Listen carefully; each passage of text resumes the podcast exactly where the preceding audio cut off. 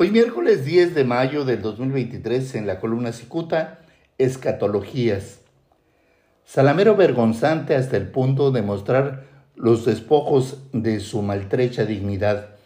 El comunicador metido a político Marco Antonio Velázquez Salinas no se cansa de lamerle las botas al exgobernador de Baja California, Jaime Bonilla Valdés.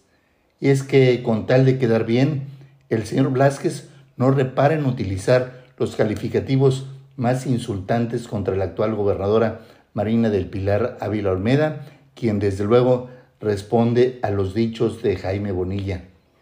Ya la semana pasada el columnista refirió que Marina del Pilar llamó tóxico a Bonilla, aunque este último le puso regada y barrida en su perorata del fin de mes.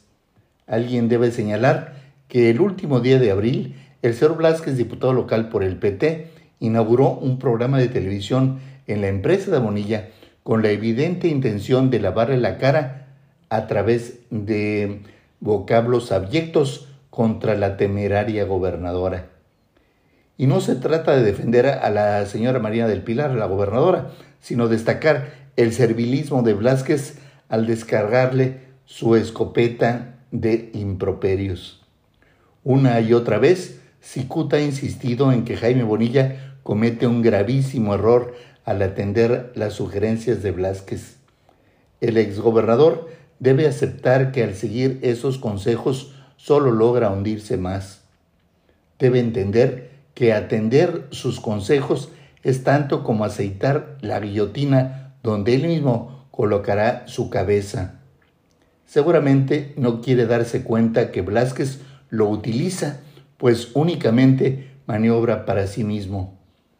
Hasta los más ingenuos alcanzan a ver que Blasquez convenció a Bonilla de crear un programa dominical de televisión para hacer pedacitos a Marina del Pilar. Seguro le dijo que al denostar a la gobernadora podría él resaltar su imagen y el exgobernador, que hay que decirlo, no cabe en su narcisismo. No hay duda que Blasquez aprovecha el ego de Bonilla. En anteriores ocasiones, el columnista ha referido que la desmedida ambición de Marco Antonio Blasquez puede llevarlo al incomodísimo escenario de un proceso penal por los agujeros financieros que dejó en los tiempos que despachó como director del Instituto para el Desarrollo y la Vivienda INDIVI de Baja California.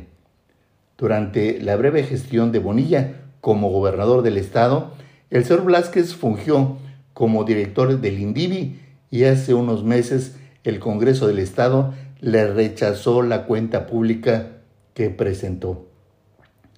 Si acaso las aguas siguen su caudal, entonces Blasquez tendrá los dedos atorados en la puerta y su retaguardia en riesgo. Y si acaso alguien pudiera decir que Cicuta busca defender a la gobernadora, la respuesta es un no contundente. Desde el punto de vista del columnista, la señora gobernadora tiene todos los medios para defenderse y, le, y le parece que el señor Blasquez es un oportunista, ambicioso, manipulador, que recurre a la adulación extrema y a las estrategias deseadas para satisfacer sus intereses. Gracias, le saluda Jaime Flores.